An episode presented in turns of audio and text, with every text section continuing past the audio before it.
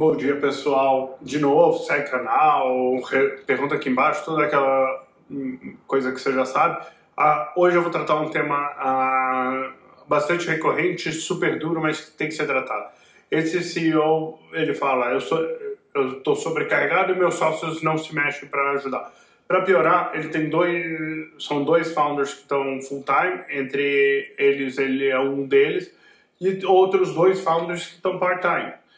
Uh, cara, já começou cagado daí, né?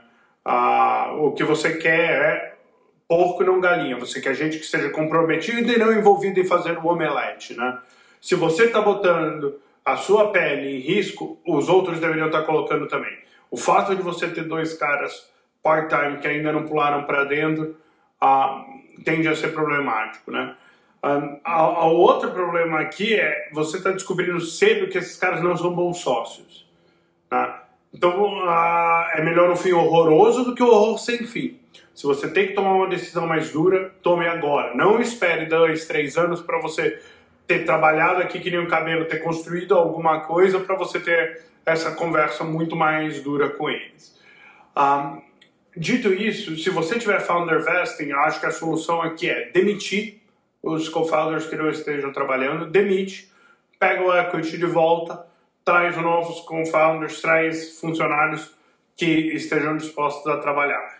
Não é uma decisão fácil, principalmente porque normalmente você monta empresas com amigos, mas uh, ela é necessária, porque isso daqui só vai fermentar nos próximos 10 anos. Se você não resolver isso agora, de um jeito ou de outro, uh, você vai se arrepender no longo prazo.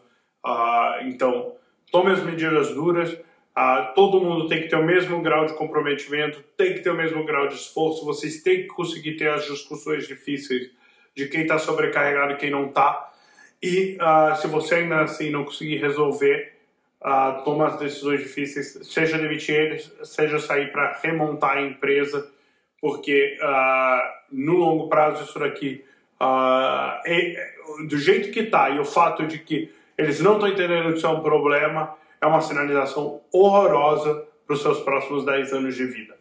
Então, uh, não é a notícia fácil, mas é, é a decisão que tem que ser tomada, uh, muito mais duro. E, por favor, se você não tem Founder Vesting na sua próxima empresa, coloque Founder Vesting uh, de forma que você possa demitir o, os seus co-founders se eles não estiverem colaborando, se eles não estiverem ajudando e uh, retomar os shares. Não tem por que você carregar gente que não quer trabalhar pelos próximos 10 anos da sua vida. Só adicionando aqui, acabei de reler a pergunta e na verdade ele disse que a situação é ainda pior. Ele é o único founder que trabalha, dois não trabalham e dois são part-time. Cara, receita para desastre, pula fora agora. Não existe cofundador eh, que não trabalhe na empresa.